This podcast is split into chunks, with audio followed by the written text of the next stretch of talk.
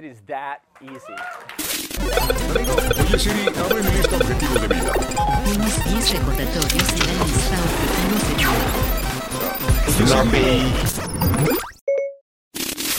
Bienvenido. vas, vas, vas. Bienvenidos al episodio de hoy de. Un, dos, cuatro. Un, dos, cuatro. 1, 2, 4, 124. 124. Lo que dice, los mayas lo predijeron en el episodio 124 de Floppy. Será un éxito. Con obsolescencia preprogramada. Sí. Y pues ya saben, esto es Floppy Radio, el podcast de cultura geek retro y actual que Steve Jobs creó en su garage. Exacto. Junto con Steve. Dice. Junto con Bosnia. En verdad, el que programaba el programa de propio radio era Bosniak. Pero tenemos que Pero para- la etiquetita la, la diseñó Steve Jobs. Sí, Steve Y la etiqueta era todo.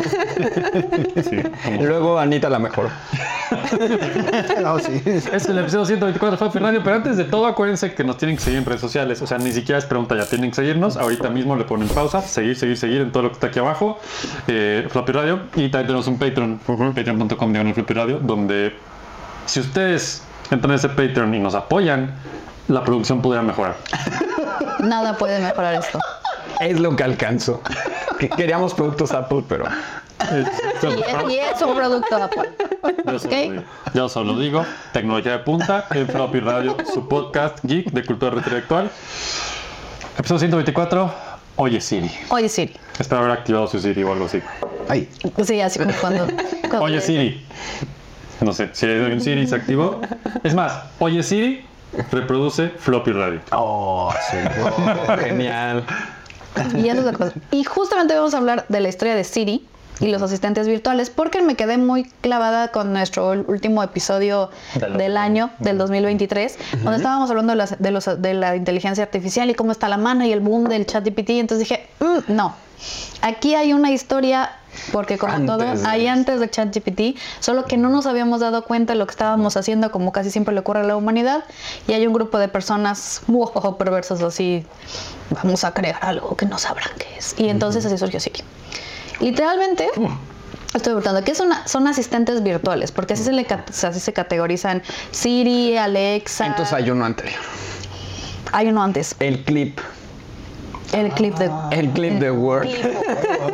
Justo, justo para eso iba el protoasistente. En las computadoras y así, ¿no? O sea, un asistente virtual, literalmente la definición, dice, es un agente software que ayuda a los usuarios de sistemas computacionales automatizando y realizando tareas con la mínima interacción hombre-máquina.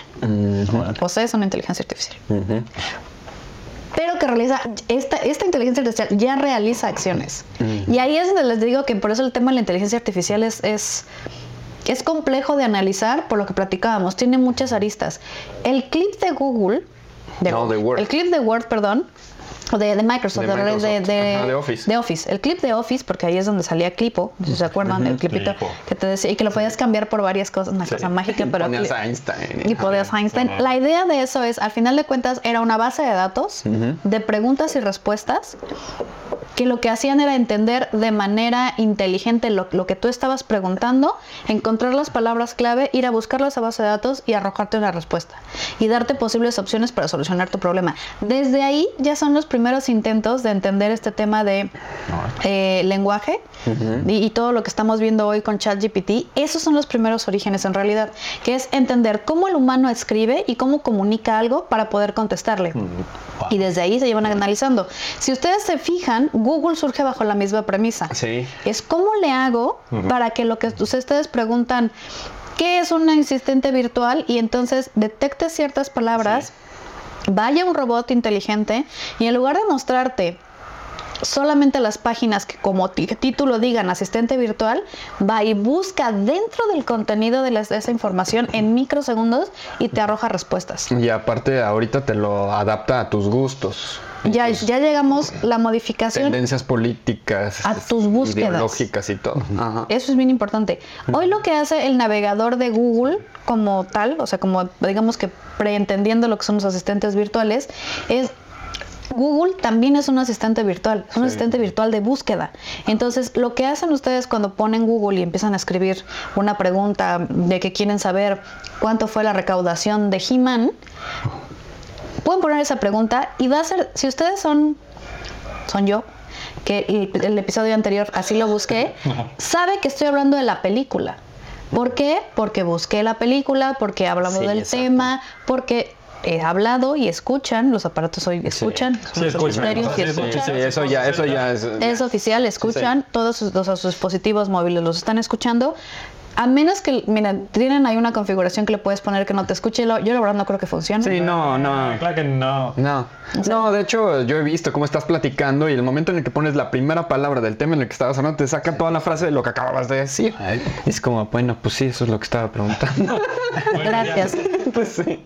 Al final de cuentas es esto, es realizar una tarea automatizada con la mínima interacción hombre-máquina. y, y eso es al final a lo, que, a lo que le están apostando. Entonces, Google también tiene esto, nada más que en Google lo tienes que escribir, o ya se lo puedes preguntar. Bueno, porque, ya lo tiene- Sí, porque ya. ya. se transforma en asistente, ¿Cómo se pero llama el de Google? No me acuerdo. Google, Sí, Sí. Google. ah. no digas Sí, Google. es, sí. es nada más Hey Google. Ajá. o Google. Ya. Sí. Sí. No, no, tú, No, Google, oye, no. Disculpas anticipadas de este episodio. Hey Google reproduce floppy. Exacto. No sé qué dijiste.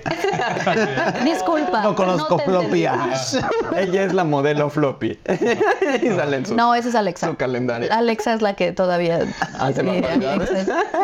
Mira, yo tengo los dos, tengo Alexa y tengo los, el Google, y la verdad es que sí, Alexa todavía de repente me sale con cada cosa que se hacía Alexa. Ah, sí. Sí. O sea, es que Google ya está. Google sí está más, está más pro. ¿O será que está proyectando las perversidades de Jeff Bezos? Tal vez no lo sabremos. Pero aquí el tema es nuestra amiga Siri. Entonces, ¿de dónde viene Siri? Siri se considera un grupo de un grupo específico que se llaman chatterbots, bo- chatterbots, o sea, Bot- bots que platican. platicadores. Porque sí existe el chatbot, pero el chatbot es un poco como el estilo O sea, como C-3PO. Tienes que escribir. Ajá. Y Siri, la idea es esto, es como C-3PO, es un robot que te está contestando. Ajá.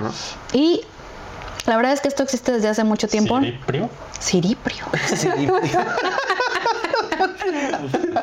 Siripio. Ups. Se descarriló todo el episodio. Sí, justo. O sea, la idea que tenía Star Wars y Star Trek y todas las... em, todo el tema de sci-fi, de tener un robot, ¿se acuerdan de.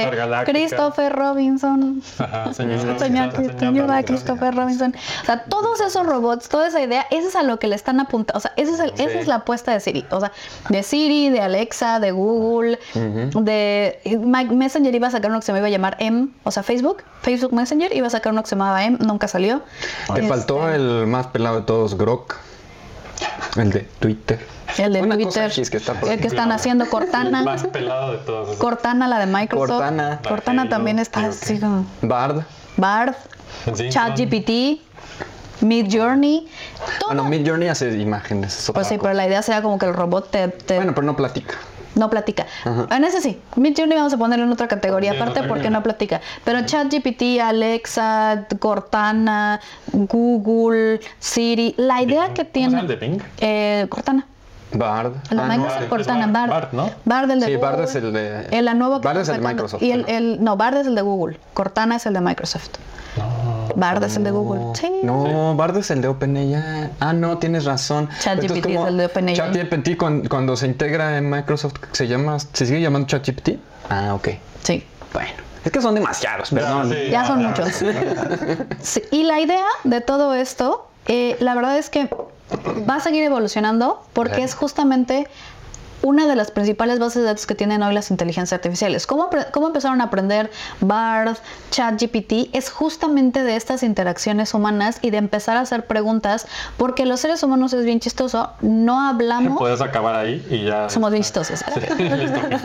no hablamos como escribimos ni como pensamos. Y esa es la gran dificultad que es de, de entender y de ver cómo estaban viendo. Cuando, cuando empezaron a desarrollar todo el tema de las inteligencias artificiales, la premisa era lo que la gente, como la gente escribe, seguramente es lo que está pensando. Y de repente al empezar a hacer análisis y empezar a buscar, sobre todo en temas militares, porque de las primeras cosas de este proyecto es inteligencia artificial, obviamente tiene una, tiene una parte que tiene que ver con la milicia que se llamaba Caló. De hecho, conocemos una persona que está metida en eso. A ver si en, si en un programa lo entrevistamos. Está súper padre. porque Lo de Caló exacto, se llama Cognitive Assistant Caló. That Learns and Organize. Eso es lo que significa Caló. Y es un proyecto militar. Ni Carlos sabe eso, pero. Ni Carlos sabía eso. Es un proyecto militar que obviamente surge en Estados Unidos con eh, en la milicia de Estados Unidos, que justamente lo que están tratando de entender es descifrar mensajes. De, pues, evidentemente de las contrapartes de enemigas, ¿no? el, y co- entender, el código Enigma, pero Como el código actualización 2020, cacho. pero actualizando, o sea, pero 2001, por Sí, espacio. para- Exacto, ¿no? Como el nuevo Para siglo. China. para entender. Porque además, ahí les va, como escribimos, no es como pensamos y no es como hablamos. No. Cuando ustedes piensan las ideas, las estructuran en base a imágenes y sonidos. A menos que sean ciegos, porque las personas ciegas, o sea, digamos que el- las personas que tienen, que no son ciegas y que no son, este, sordas, Normoyentes y normo... Ajá, exacto. Eso, ajá. normoyentes, normovidentes, no sé cómo decirlo, pero exacto, porque incluso si se fijan, o sea, hay estudios en que la mayoría de las personas que son mudas es porque son sordas. Sí, sí, eso No, es no es al revés, o Sí, sea, no desarrollan eso. no, como no oyes, no puedes desarrollar la capacidad de emitir sonidos. Sí. Como no ves, no construyes en imágenes. Pero cuando no ves y, y tienes la capacidad de oír, construyes en palabras. Cuando no oyes, entonces construyes a través de imágenes. Cuando tienes las dos, construyes a través de los dos y tu pensamiento así se formula. Cuando ustedes están hablando, por lo general, si ustedes no se fijan, pero en su cerebro lo que está pasando es que lo que ustedes están diciendo lo están viendo y lo están pensando.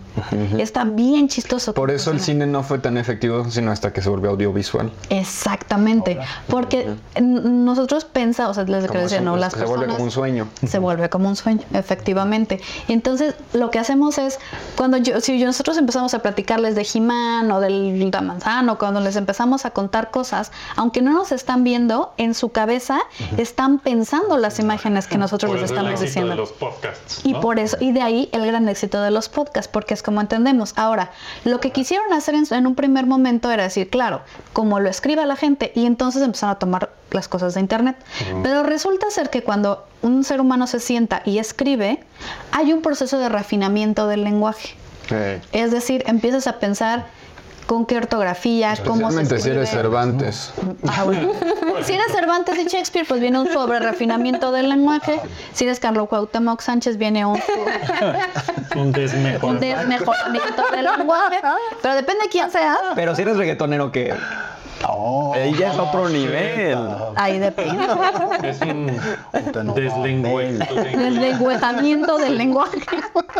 Exacto, esa es la El palabra. deslenguejamiento. Ajá. Deslenguajamiento.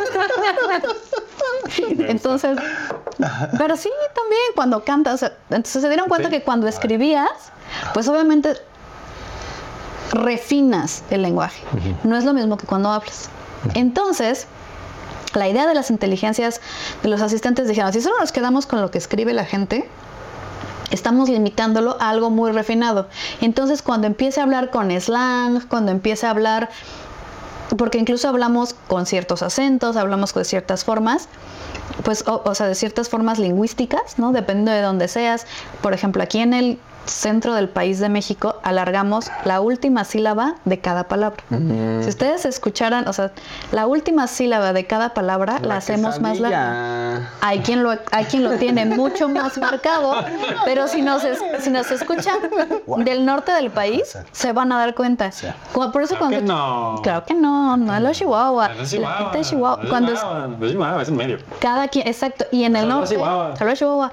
Este, y en el norte tienen otro estilo, ¿no? Y, y así nos pasa. Y en el sur es al principio, bomba. Exacto. Y cada, entonces, ahí ya son tres, por lo menos son tres formas lingüísticas del español distintas. Y ya si nos vamos a toda Latinoamérica, pues ya, o sea, inclusive, y pasan todo el tiempo, ¿no? No es lo mismo. Nosotros podemos escuchar, por ejemplo, me pasó con gente de Colombia, que decía, todos los colombianos tienen este, esta forma de hablar. No es cierto, decía, no es cierto, eso es de Medellín. ¿Por qué? Porque también entre ellos hay Y solo los que trabajaron en Estudio Ghibli tienen cierto asunto. Es- esas son distintas. Me ganaste. En Japón y otras cosas. Sí, cuando van a Japón, Pero bueno. ahí es el acento se, Se te japoniza se te japoniza.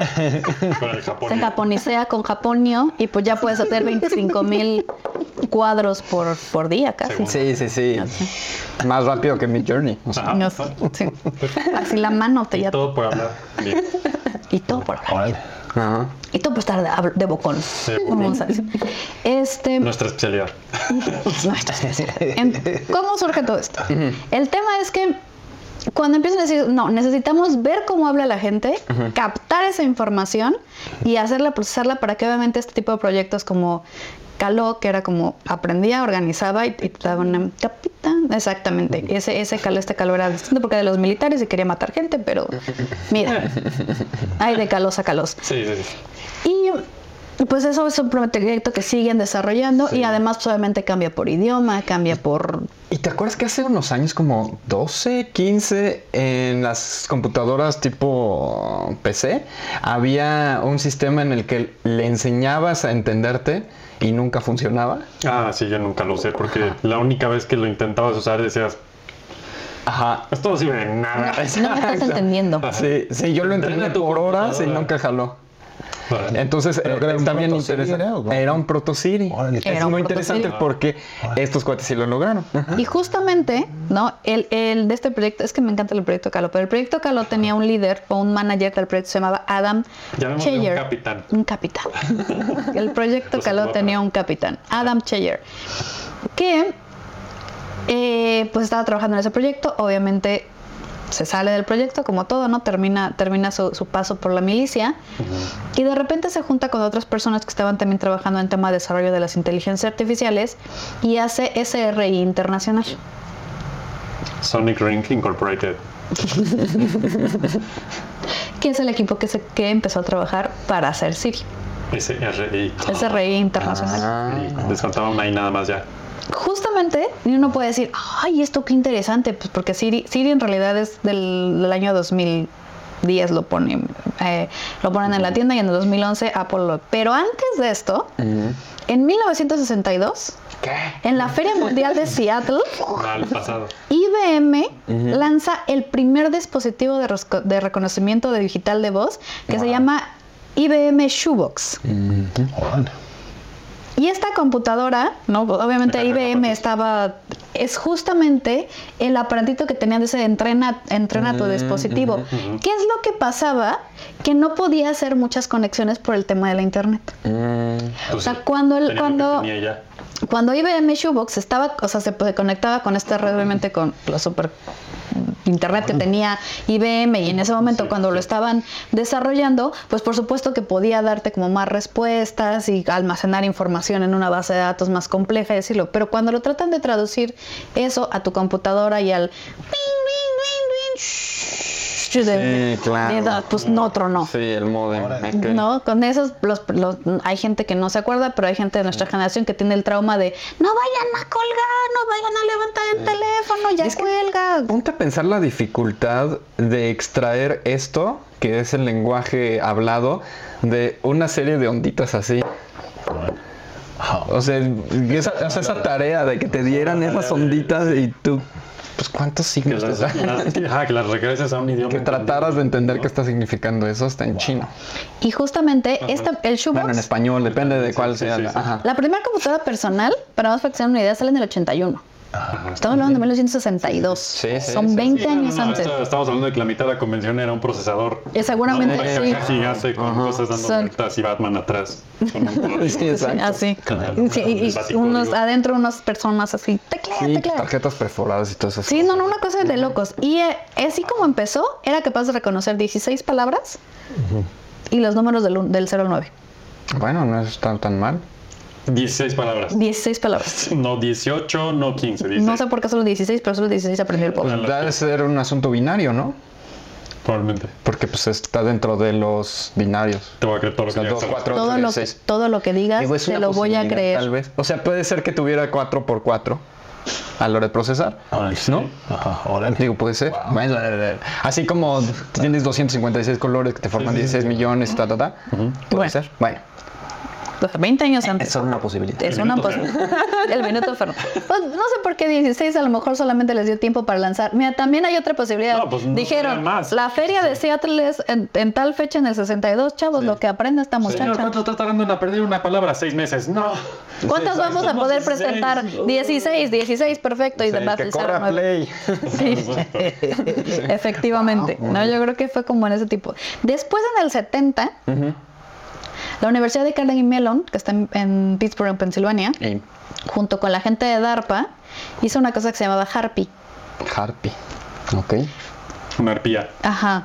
No sé por qué Harpy, pero es que luego tienen Sí, pues bueno. Son todos los acrónimos infinitos. de, de los militares. sí, y porque exacto, los de DARPA más el Carnegie Mellon hacen Harpy y El Harpy. Harpy más el DAPA más el FBI menos el SRI. ese- Exacto. eh, Ajá. Este, esta la primera como asistente virtual, AKJ Inteligencia Artificial, tenía el lenguaje, o sea, aprendió hasta un lenguaje de niño de tres años.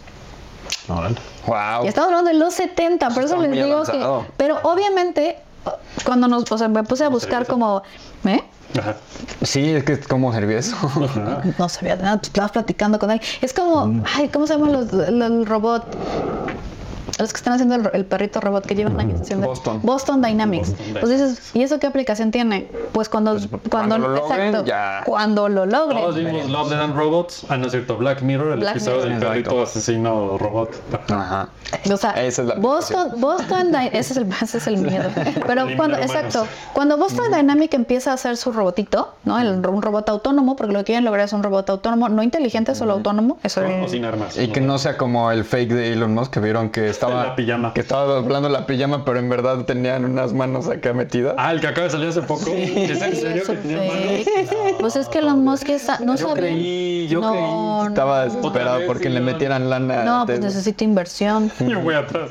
Hay que inflar las acciones de Tesla. Eso que te iba a decir, ah, sí. que empezó de quién puede hacerla de robot, quién puede hacerla. Sí. Siri- Siriprio. Siriprio. Siriprio. Nombre cabra, Siriprio. Sí, veces en una hora. Sí, sí, sí. Eh, Siriprio está aquí, es marca registrada. Em, pero justamente, ¿no? Para que no le pasara lo de Elon Musk, pues nada más empezaba a platicar, ¿no? Y pues obviamente el lenguaje que tiene un niño de tres años es, es un tema muy de una conversación muy simple, comer, moverse, o sea, platicar a ese nivel. Pero ya estábamos hablando de que tenía un vocabulario de, o sea, de un niño de tres años. Eh, y entonces, y estamos hablando de los 70. El problema es otra vez. Igual es más avanzado que por ejemplo el del Trump. No, seguro, es el de mucha gente que conozco. Y el tema es otra vez, cuando empecé a buscar más del proyecto, pues el tema es el, la capacidad de procesamiento. En ese tiempo, pues eran unas cosas que eran del tamaño de una casa, ¿no? O sea, que solamente las universidades, más DARPA, con Como financiamiento de millones de asuntos de, dólares. de- de inteligencia artificial hasta que no surgieron las tarjetas de video modernas, no, no había manera. Entonces, ajá. No, no, no. No, ya, a ver, si quieres el tema, Fer. No, no, pues ya era. Era nota al pie, pues. No, más que tienes que cancelar a Fer ahí en los chavos.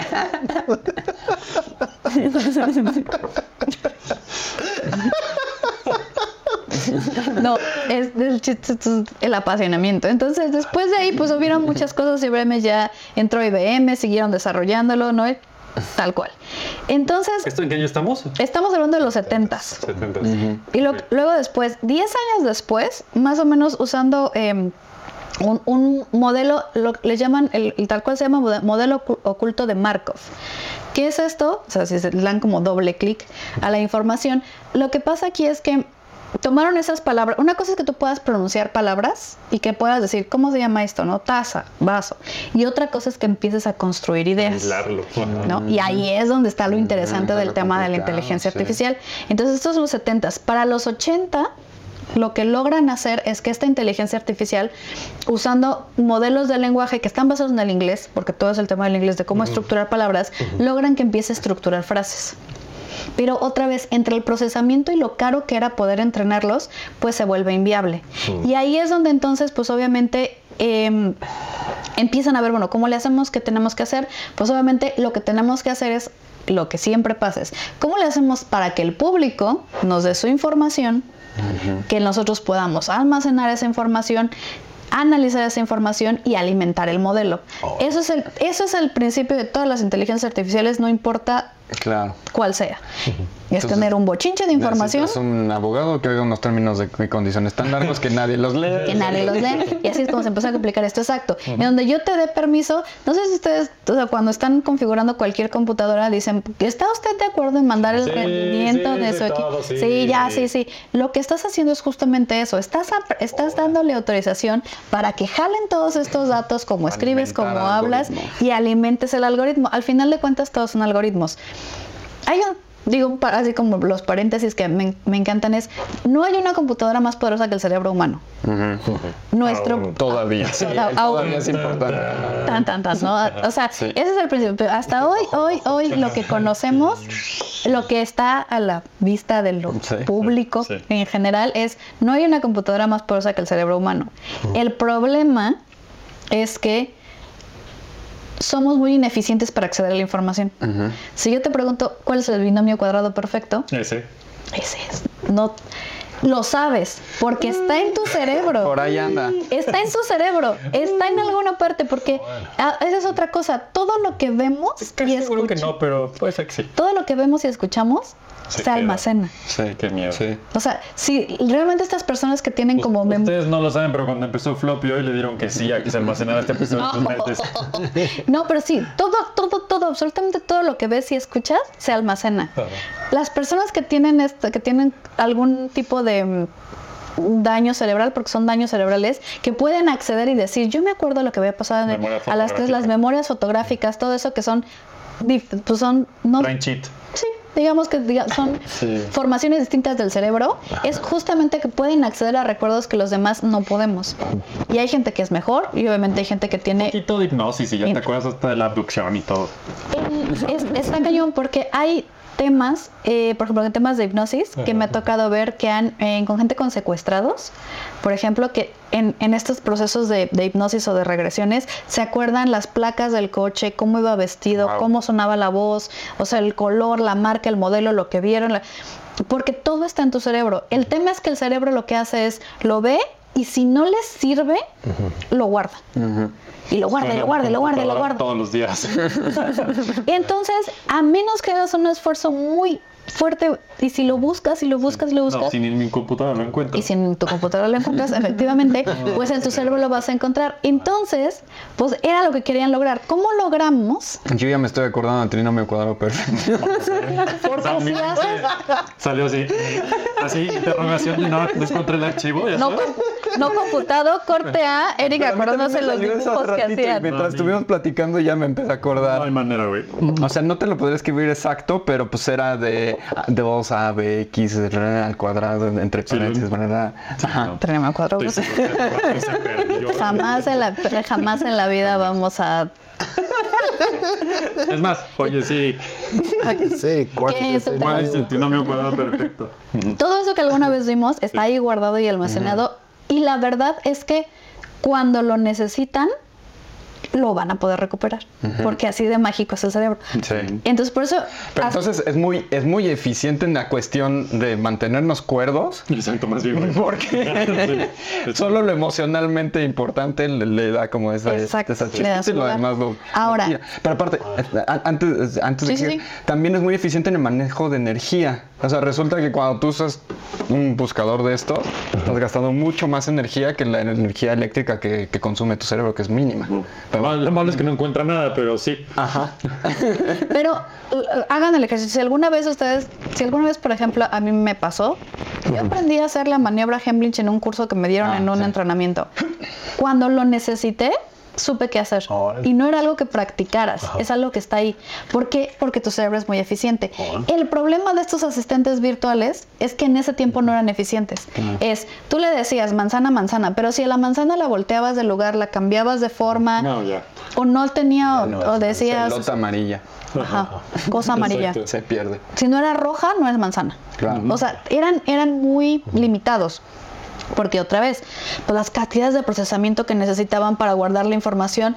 No sé, acuérdense la primera, las fotos, buscan primera computadora de la UNAM, que eran como un cuarto gigante. Ay, sí, seguro. Y seguramente ahí sigue la, porque son- son, joyas, o sea, no- de ahí sale el término de los bugs, es que literalmente es que tiene un bug, sí, es que las computadoras se les metían las cucarachas y se comían los cables, entonces tenía insectos o cosas que estaban adentro que, eran tan grandes pues que se metían y, y calientes, porque siempre a tener el problema de que son calientitas, entonces se Sí. metían los ¿Cuántas bichos. historias? No, ¿Fue un episodio de Floppy donde nos contaron la historia de las cucarachas en un PlayStation? ¿O lo escuchamos en otro lado? Ah, no sé. No sé. No me acuerdo. Pero sí, sí se ¿Que mete. ¿Salieron cucarachas de un PlayStation? Sí, porque les gusta el Así calor. empieza la película de Brasil. Sí. no. Ay, sí, es cierto. Sí. Tuve, ¿ven? Tuve un recuerdo. Ya no me acordaba. Sí, inculpan a un inocente porque tiene un apellido parecido a un cuate que por un bug termina imprimiéndose mal el nombre y entonces sí, una maravilla. Pero el tema de los boxes es real. Sí, Por sí, eso es se real. llaman box. Sí. Por eso los, Sí, sí. los fallos en las computadoras o los fallos en el software se llaman box. Como viene de esa época. es como la baguette del acelerador de partículas. ¿te acuerdas? El baguette ¿Sí táctico. te acuerdas de eso? no regresé. Perdón. Hay errores. Que destruyó el acelerador. La desvía del acelerador. Todo puede, Puede pasar, pasar, puede pasar. Pero les digo, o sea, como que todo este el tema era el procesamiento. Entonces, ¿qué hacen? Dice, bueno, ¿para qué, ¿para qué nos puede servir? Y lo primer, el primer uso que le dan es los contestadores au- automáticos y los dictáfonos o de presione 3 si quiere. Esos son los primeros usos que les dan a este tipo de asistentes virtuales. Eso es. Tú le das un comando, o sea, fíjense, o sea, es, es muy primitivo. pero es como empezaron, ¿no? Tú estás escuchando, entonces te dice la voz, ¿no? Si quieres marcar con el doctor eh, Jorge, su uno. tarjeta de crédito.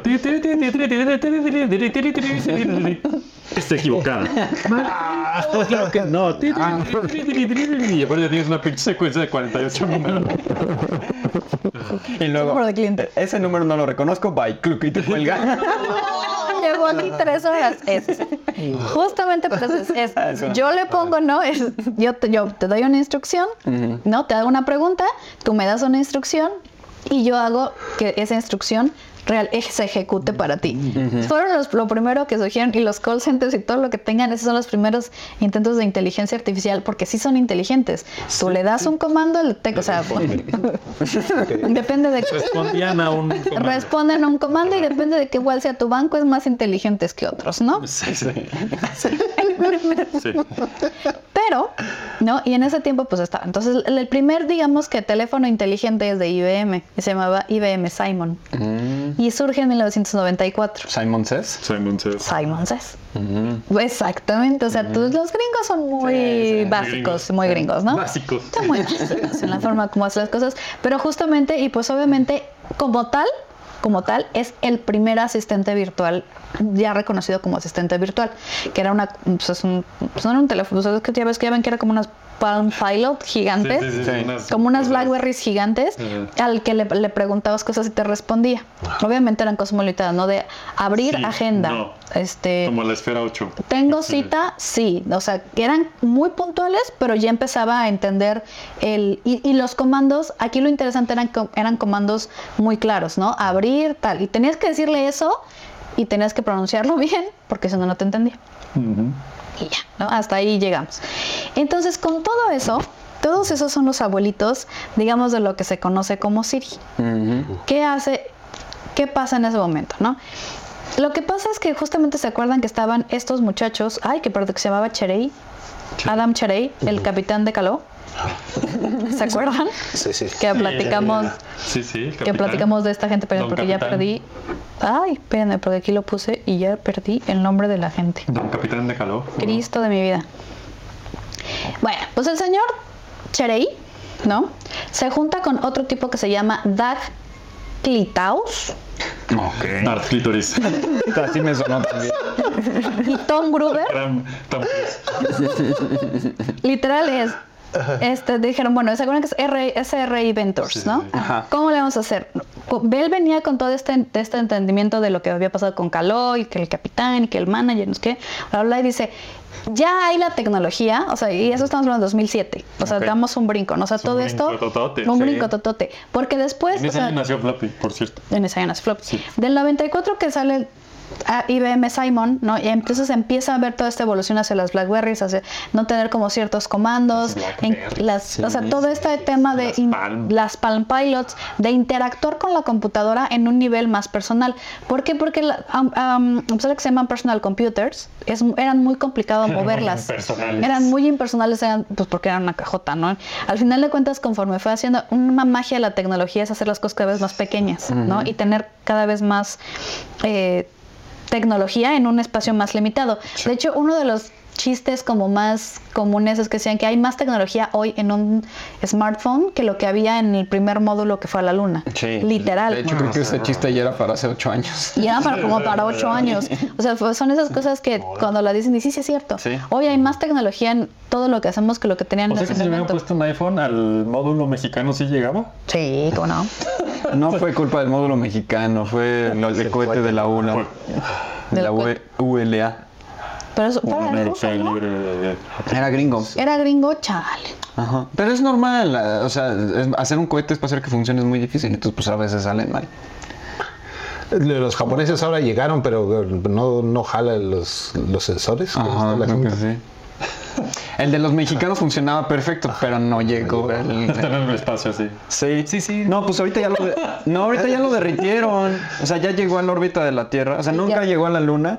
Entonces lo Se lo comió, regresaron, ¿no? Llegó a la órbita de la Tierra y lo derritieron. Se le comió. Se quemó. Sí. Pero eh, la UNAM pudo hacer todos los experimentos que, que querían. O sea, bueno, Sin llegar la- 75%. Sin llegar a la luna. Sí. Oye, 75% de éxito. Sí, o sea, o sea, desa- como pasa la o sea, sopa, más o desacop- menos.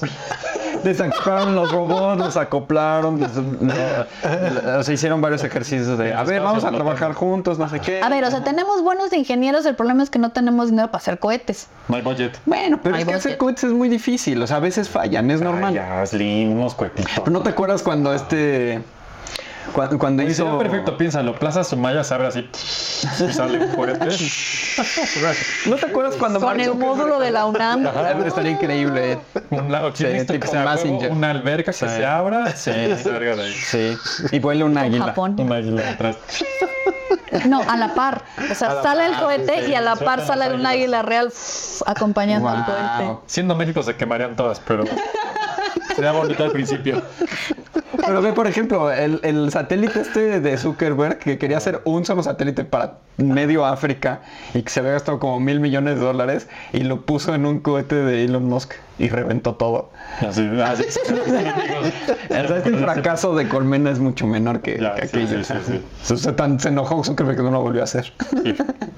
Pues es que miren, esa es la versión, vamos a decir que es la, versión al fracaso. Ajá. Y le apostó todo, le apostó todo a Meta y apestó. Sí. Porque Meta no, no apostó, jaló. apestó. Apestó. El metaverso, sí. Bueno, apestó. pero ahorita está con los googles y creo que ahí va. Sí, hasta eso. Mira, yo creo que es como todo. ¿Se acuerdan cuando Google le apostó a los googles de estos? El Lens, Ajá. Google Lens. Google Lens. Estaban muy padres, pero sí eran muy... No estábamos acostumbrados. Tenemos que llegar allá. Pero es que ta- también siempre, lo- no. siempre las primeras versiones de algo no van a jalar. No, Pero sobre alguien lo todo- tiene que hacer. Sobre todo en temas de tecnología, por ejemplo, ¿no? Lo, o sea, lo que estábamos viendo con los asistentes, pues sí, o sea, no todos tenían acceso a, la- a las Palm Pilots, eran muy caras, ¿no? O sea, el- el- este tema como de darles instrucciones, ¿no? Empezar a entender cómo funcionaba el clipo y el tratar de entrenar, o sea, son muchos estiras y aflojes y entrenamientos. Eran los tiempos del Viper. No, no, no, no, el Viper, güey. o sea, esa, esa era una tecnología que sí funcionaba. Y era tecnología análoga. Yo me acuerdo de ver Había el muchísima y y ver tecnología la gente análoga. leyendo el Viper y pensaba, ¿Cómo puede ser eso? ¿Por qué funciona? ¿Por qué la gente lo usa? Son texturas que tic, tic, tic, tic, tic, tic, tic. No, man, eso está muy... Lo veo viejo y es nuevo, ¿no? Man. Hay un aquí pero uno no. No, no. Era doctor abogado, no tenía sí. No, pero además estábamos, cuando estaban de, los Vipers en su apogeo, estábamos muy jóvenes. Era para señores. un Viper. Ah, sí. Si lo sacaran ahorita y no existiera toda esta tecnología, pues, pues lo compraríamos. Para tener un renacimiento. Sí. Es como el SMS, ¿no? Sería útil para floppy. Hoy tocas ir Y- a gra... Ah, lo borró. No, porque tenías que hablarle a una operadora. Ajá, y le dictabas le dictabas el mensaje, la operadora Y lo tecleaba, lo tecleaba y lo te lo tecle- y lo tecleaba mal. Ya. Por eso, o sea, paréntesis cultural en la historia del Viper, cuando hablabas al principio eran mensajes larguísimos porque la gente se emocionaba y fueron acortándolos y al final literal era como 911, casa urgencia, o sea, te- ya porque porque las operadoras, que ahí está el otro tema, al ser humanas está siempre el error humano, lo que te entendí, si no sabías escribir, si la palabra la escribía con falsa ortografía. Washington con Sí. A u con H U. Exacto, Con Washington. X, Washington, ajá, así de, si, te, si no te entendía bien, si, si estabas, en, no sé, escuchaba el teléfono, o sea, mil y un millón de cosas. Mismo ocurrió con las inteligencias, o sea, con estos los asistentes, pues era, si no le hablabas bien, o sea, literalmente solo funcionaban en inglés. Entonces, si tu inglés no era, No era. no era, Exacto. exacto, si no hablabas inglés, y ni siquiera era todos los inglés, porque siempre hemos tenido el sesgo tecnológico y eso siempre existirá. Sí, si no eras, si eres no- escocés, Irlandés. Sí, ver, si no hablabas como los gringos, sí. o de Gal. Si no hablabas como hablaba el de California que había programado la, la cosa Exacto, esta, él. no había él. Sí, porque además es los, los white dudes de California. es- ah, Son y siguen siendo. Tecnodudes, Los tecnodudes. Tech Bros. ajá. Los tech bros de California, que los white people, si tenías un slang, si no lo igual, si no pronunciabas, no te entendían nada. Y eso fue, eso sigue siendo uno de los grandes vallas de la tecnología y uno de los vallas que está tratando de romper ChatGPT al hacerse público. Ahí es donde está el, el, el para todos si quieren, eso ahorita lo vemos. Ahorita llegamos. Ajá. Entonces, después de todo esto, pues obviamente esta gente que les decía que era literalmente el CEO de la empresa de estos de SRI Ventures, era Doug Clitados, que Doug Clitoris. Doug Clitoris, Adam Cheyer, que venía del proyecto Caló, Tom Gruber y Norman Winarski. Wow. Entre ellos cuatro empiezan a trabajar en cómo hacer la inteligencia artificial. ¿Qué era lo que querían hacer aquí? Era literalmente era una, una asistente virtual que fue una inteligencia virtual que te escuchara y pudiera realizar funciones básicas de un dispositivo. El problema es que dijeron cuál. En ese tiempo, no sé si se acuerdan, porque estamos hablando de 2007, en diciembre de 2007, ya había teléfonos celulares, ya había, estaba Pues ya estaba el Nokia, iPhone, ¿no? Sí. ya estaba el, ya, ya lleva la versión 3 del iPhone, si no, no, iba el, estaba el primer iPhone, El primero, lo acaban de el lanzar primero fue el 2005, si no me equivoco. Nunca me acuerdo de esa historia. No sé nada de iPhone. No Perdón. sabemos nada de iPhone. Perdón. Ahí lo puedes buscar o lo buscamos lo, lo buscamos aquí mismo. Porque para eso Sí. tenemos ahora Porque, esto. o sea, esto es lo más cercano a un producto de Apple que, tenemos, en esta mesa. Claramente. déjenme decirles que sí. Este, pero según yo el primer iPhone es 2005, Mm, si no me equivoco. Por allí. Y corríjanos si estamos mal. Es que ahora mi, mi computadora se, se, se atarugó. Este, Mira, generación 2007. ah, mira, 2007. Sí, justo. Porque sí me, me acuerdo muy bien. Y si no me creen, escuchen el pasado. Paco Vargas llegó un día a la estación y dijo: Yo tengo un iPhone, lo trajeron de Gringolandia y está craqueado. Y la chingada y todos, Un iPhone. Y Que era cuando ¿para qué empezaban a pagar Yo solo 50 quiero un mil pesos. para hablar. Para hablar. Seguro yo y dije. mandar mensajes y jugar a la viborita. Que era Nokia. Entonces, Seguro se Segundo, anunció sí, enero de la- 2007. Yo recuerdo Ajá, alguna vez 2007. decir que no me interesa un celular hasta que sea como una computadora. Sí, ya es. Y ya es. y ya es. Y no es cierto, yo conocí el celular de Fernando y era un Nokia de una viborita que Y indestructible. me tardé años en comprarlo. indestructible y se trató todo de destruirlo y nunca se logró.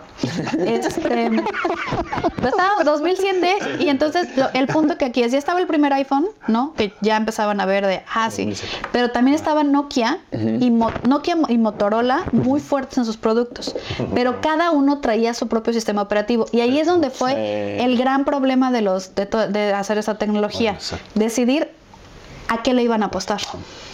¿Por qué? Porque hoy ya sabemos que hay dos grandes, ¿no? O tienes O es Android, o es, o es Android iOS. o es, o es iOS, ¿no? O sea, hay otros, porque no son los únicos, hay otros sistemas operativos, pero los que van reinando son ellos. Sí. O sea, está Windows por ahí No, el en Windows algún Phone sí cajón. murió hace mucho. Y este, Se volvió Android, ¿no? no, está en un cajón. Sí, pero todo, o sea, te- literalmente el Windows Phone está en un cajón porque nunca pegó.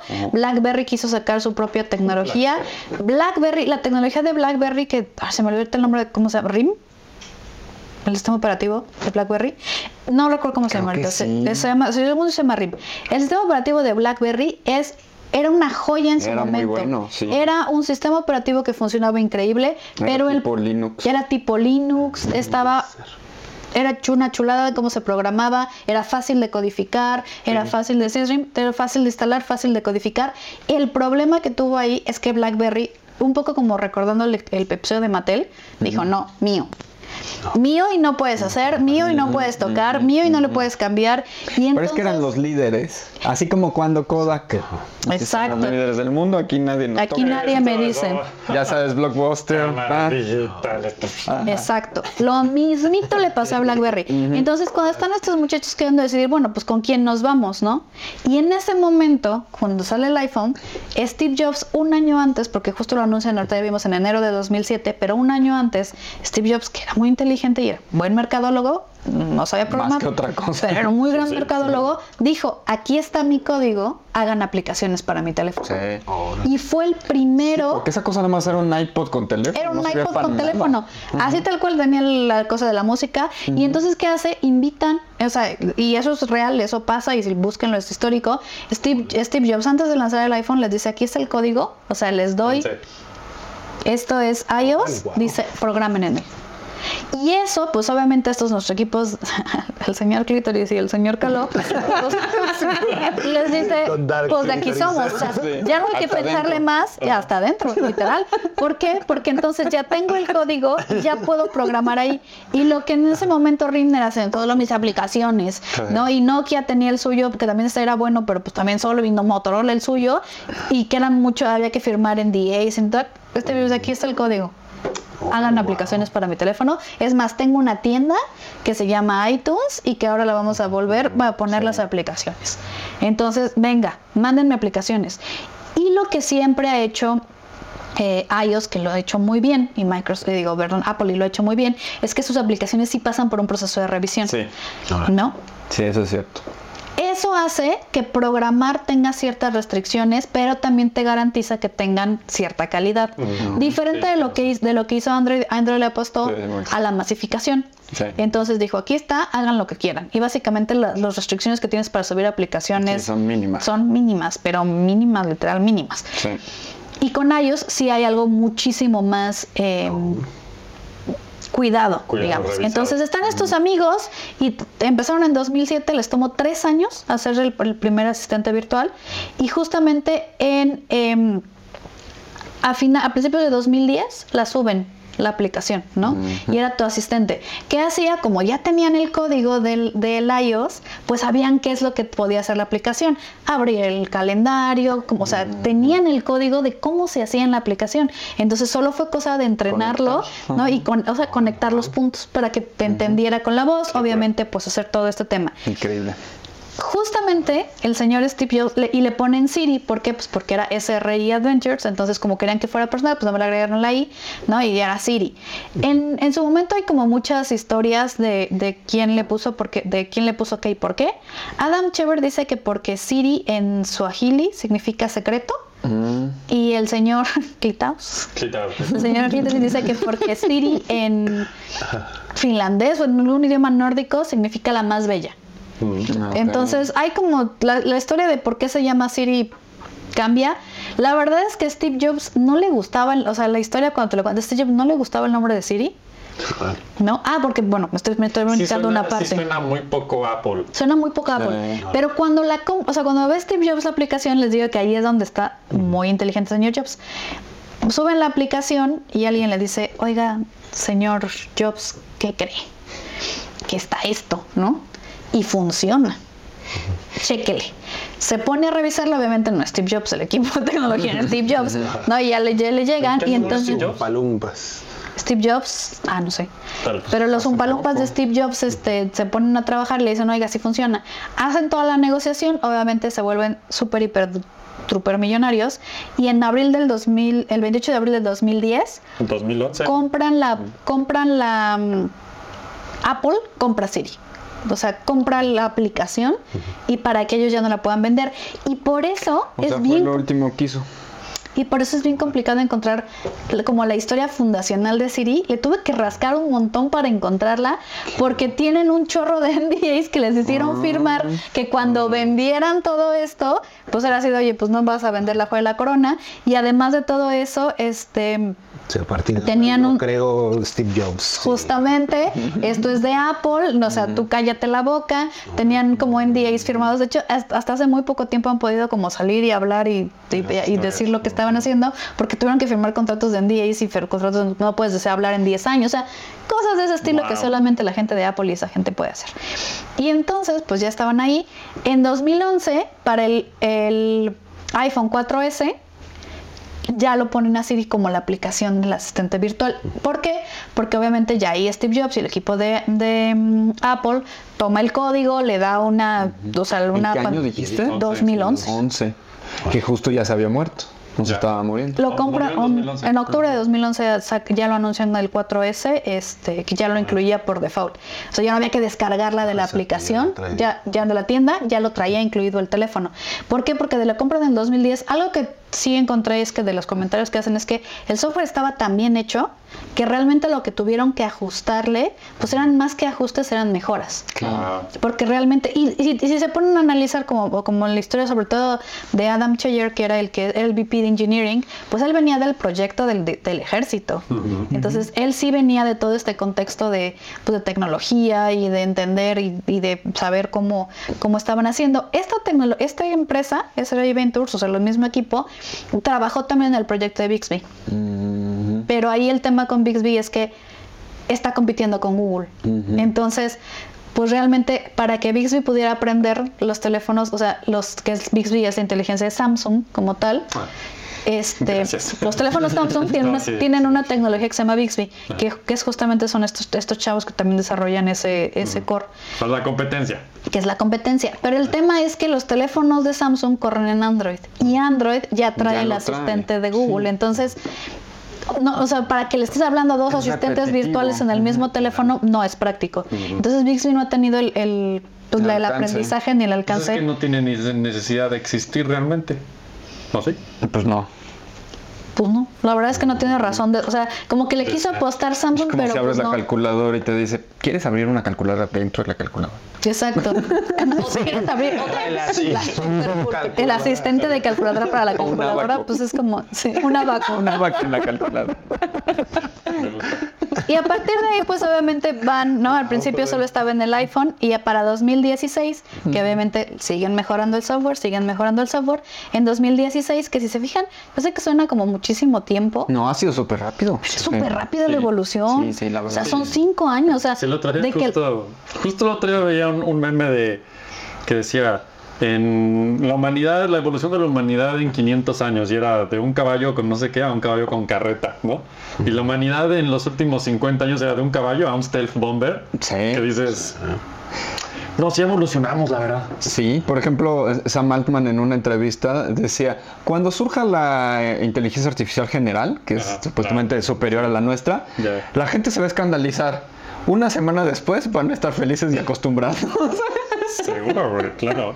Pero ese proceso sí ha sido producto de todos estos cambios que hemos vivido que han sido muy acelerados. Turbo rápidos. Turbo rápidos. O sea, a nuestra generación nos bárbaro. tocó Hemos visto todo. Todo. todo. O sea, todo es el aquí les tienen, aquí tienen una computadora personal, ¡fum!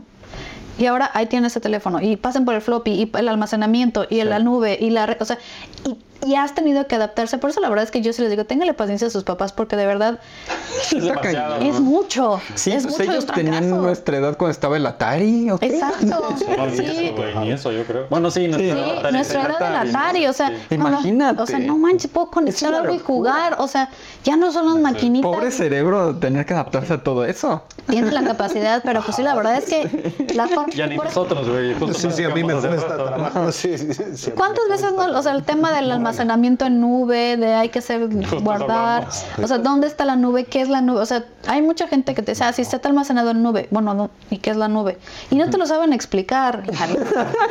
¿no? Y, y- y qué significa? ¿Y qué implica? Y, y, por ejemplo, digo, Wow.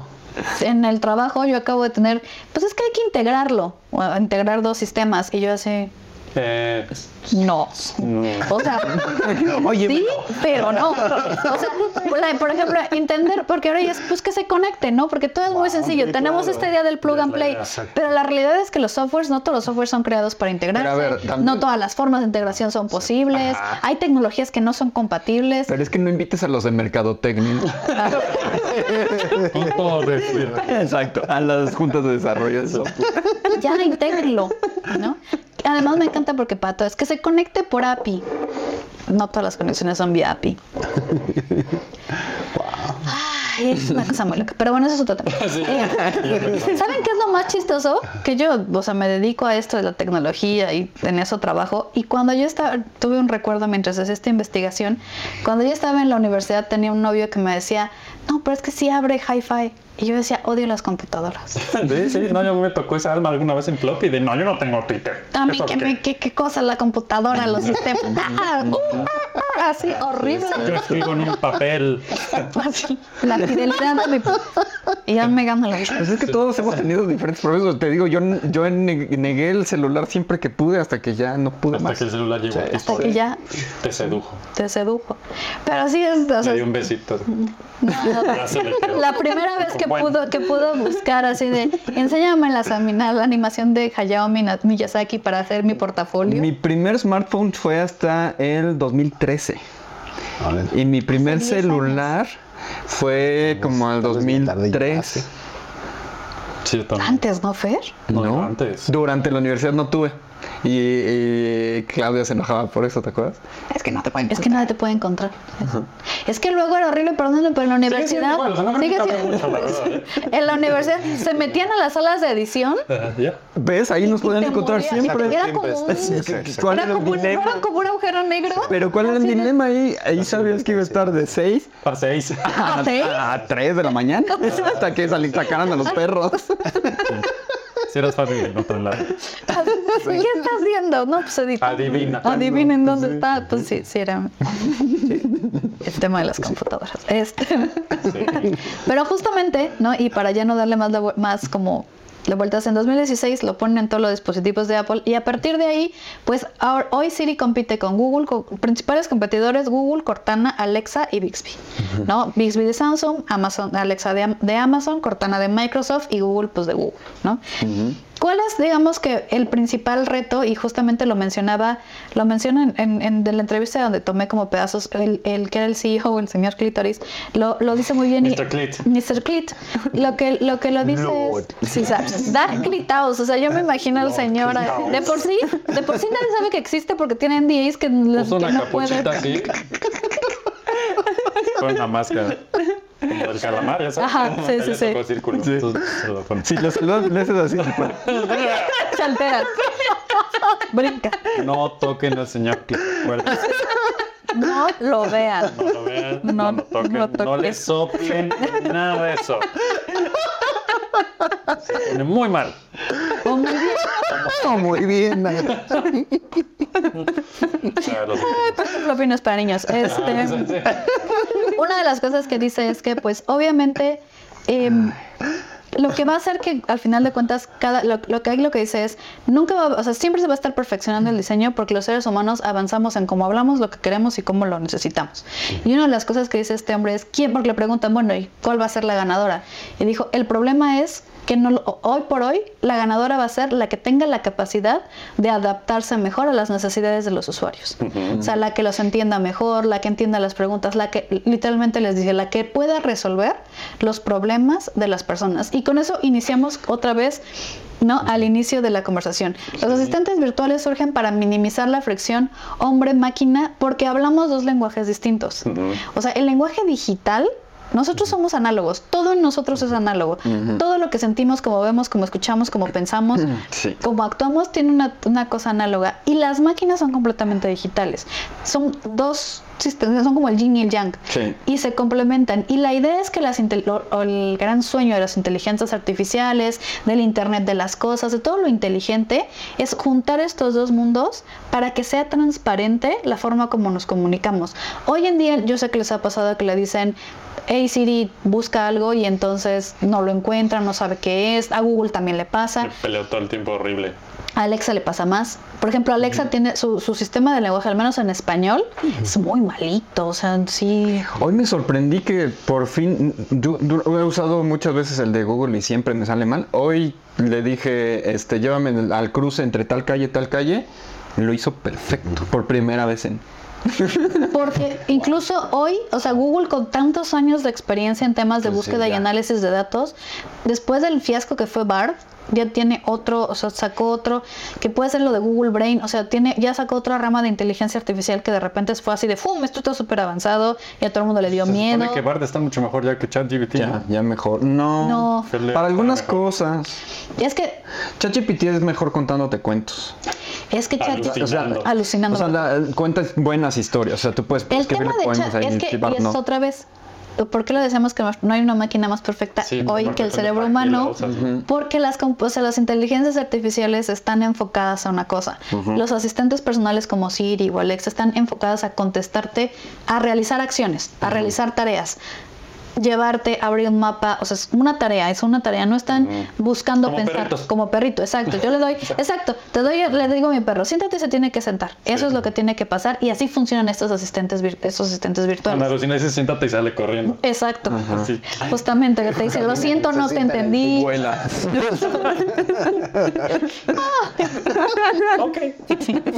Spider Pig. Exacto. Tal cual. Eso le puede pasar. Este, eso es lo que pasa.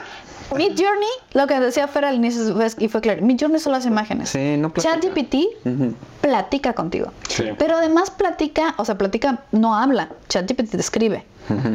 Bard es muy bueno para buscarte información. O sea, hoy en día no hay como el cerebro humano porque el cerebro humano hace todo eso al mismo tiempo. Pero ya hay gente hackeando sus Ah, Alexa ya hay gel, sí. pues, para que hay se conecte con ChatGPT y hable y entonces hable todo el choro que te está. Entonces ya es como un diálogo muy, muy realista, digamos. El tema es qué voz tiene ChatGPT. La de Alexa. La de Alexa, Exacto. creo. No ¿Quién está, voz. ¿Quién está aprendiendo lo que está diciendo ChatGPT? Alexa. Alexa. Sí. No ChatGPT. Pues sí. Pero no creo que llegue al nivel de ChatGPT Mira. de chiste. No, no, no, pues O sea, el- tiene que además, generar un nuevo ¿cuántas modelo. personas están hackeando las Alexa? No se las hackean. ya, ChatGPT tiene muchos, ahí sí, hablando de conectores, ChatGPT tiene muchas cosas para interconectarse con cosas sí, y puedes puentearlos y, Sí. o sea, no está, no está tan descabellado. Pero ¿cuántas personas saben hacer eso? La verdad es que muy pocas. O sea, Sí. tampoco es así de, oh, sí voy a Pero agarrar y voy a hackear. ChatGPT es súper nuevo, surgió el año pasado y ya están haciendo. mil ChatGPT el público. Sí. Exacto. Al- pero es, Al es que al público salió el año pasado. Llevan años Sí. desarrollando Sí. ChatGPT. Mismo caso que es como la historia de Siri, ¿no? O sea, había un proyecto, fueron aprendiendo, empezaron desde ¿no? los 62 a aprender cosas y justamente hoy tienes como que en el boom de la tecnología es hoy tenemos el tamaño adecuado con la capacidad de almacenamiento adecuado, con la capacidad de procesamiento adecuado, Sí. que Sí, todo apenas. eso se junte y apenas lo estamos logrando. Entonces, la verdad es que el tema de la inteligencia artificial da para mucho. Sí. Los asistentes virtuales son solo un pedacito de la inteligencia artificial, pero creo que sí es un life changer porque sí pone, es la primera vez que se hace masiva la inteligencia artificial en la mano de las personas sin que se dieran cuenta. Y empezaron Por a cierto, esta sección no es Life Change.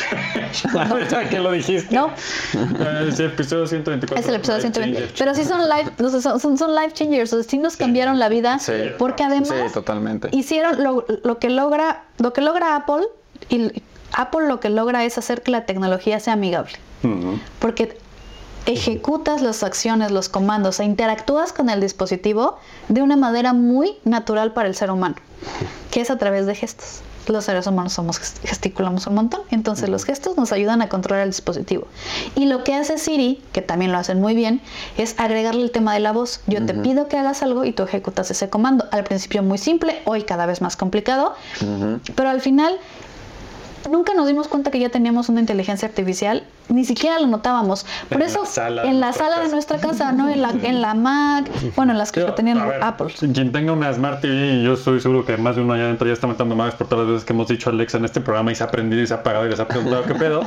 No les pasa todo el tiempo. A mí yo entonces que a veces estás, estás viendo lo que sea que estés viendo y en la tele como que entendió que alguien dijo Alexa y ¿qué necesitas? ¿Qué? Y yo Ah, "Cállate, sí. estoy viendo la serie. Así de, "Shh, no". o, o de repente cuando eh, me ha tocado estar hablando y dicen, no te entendí, y es así de, ¿Por ¿en qué qué no? momento? dije? ¿Qué dije? ¿Por qué? Por eso es buena idea tener inteligencias artificiales militares. Imagínate si eso pasa en un No te entendí. No, espérate. código de lanzamiento. Efectivamente. Entonces yo creo que el- la, la gran, o sea, el gran cambio que nos dio Alexa es justamente Apple nos, nos, nos hizo fácil hacer los dispositivos, Alexa los hizo a mucho, digo Siri, perdón, los hizo mucho más amigables y empezamos a alimentar el algoritmo sin darnos cuenta.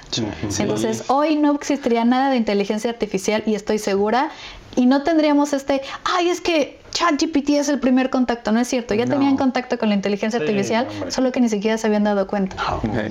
Y eso está bien cañón.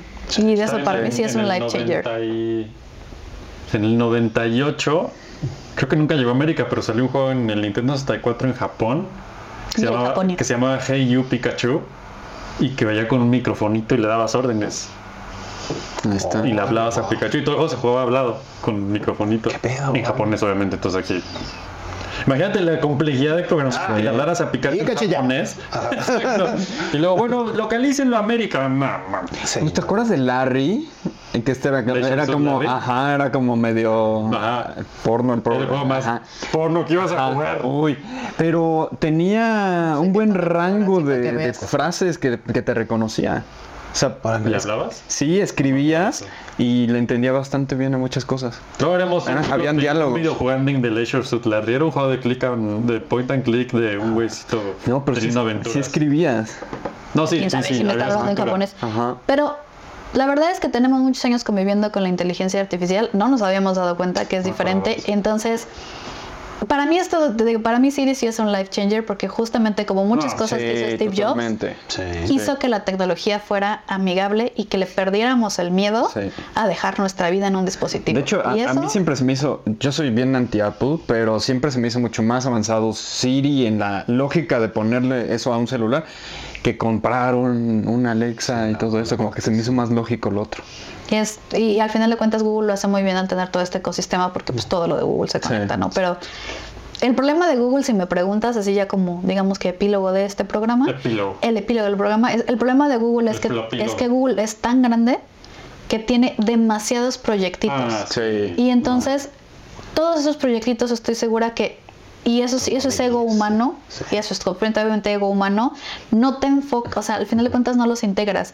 Y como no se integran, por eso Barth tiene una relación, pero la nueva inteligencia artificial de Google tiene otra, pero el Google Buscador tiene otra. Entonces, es como demasiado complicado, cosa que no hicieron este grupo y creo que ese sí fue un acierto de Steve Jobs y de Apple. Es decir, este sistema funciona, ya lo hicieron para nuestro dispositivo, cómprenselos y vámonos sobre ese y no empecemos a volvernos locos Sí. y siga- sigamos construyendo esto que ya está construido para nuestro. Y de hecho plataforma. Google ya tenía un sistema de inteligencia artificial listo antes de ChatGPT, al nivel de ChatGPT y lo mató porque les pareció éticamente ajá, preocupante.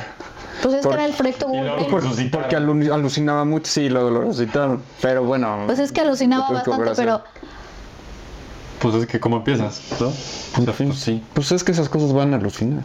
Ajá. Hasta que encuentren otra manera de hacerlas. O sea, mientras sean modelos de lenguaje, Ahora. por probabilidad.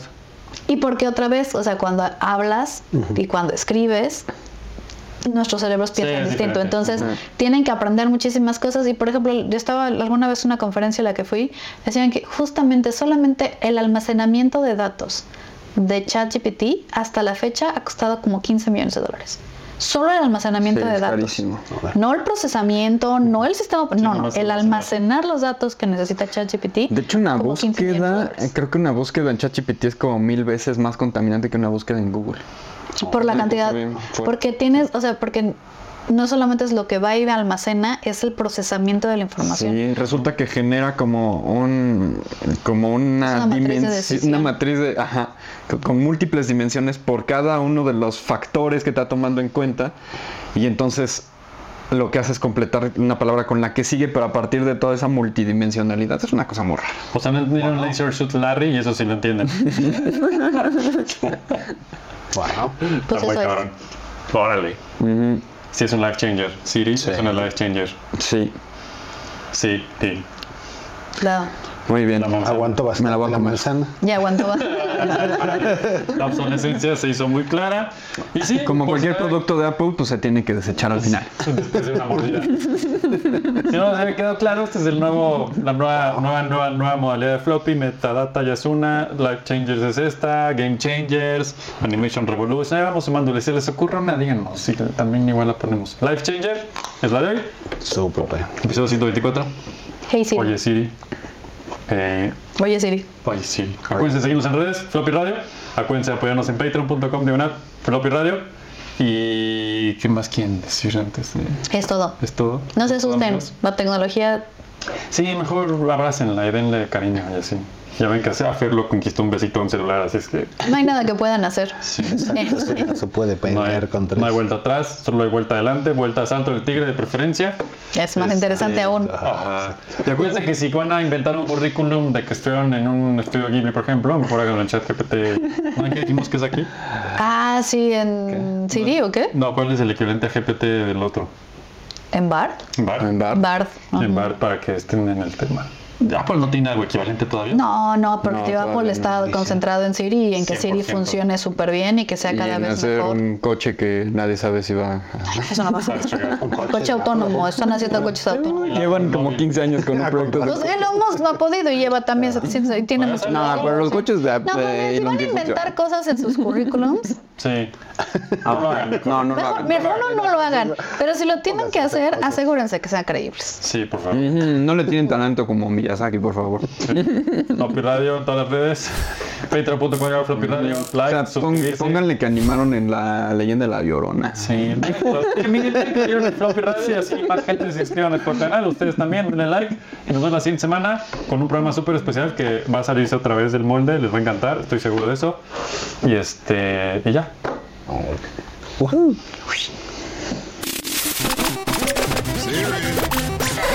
Esto fue You can take the night off.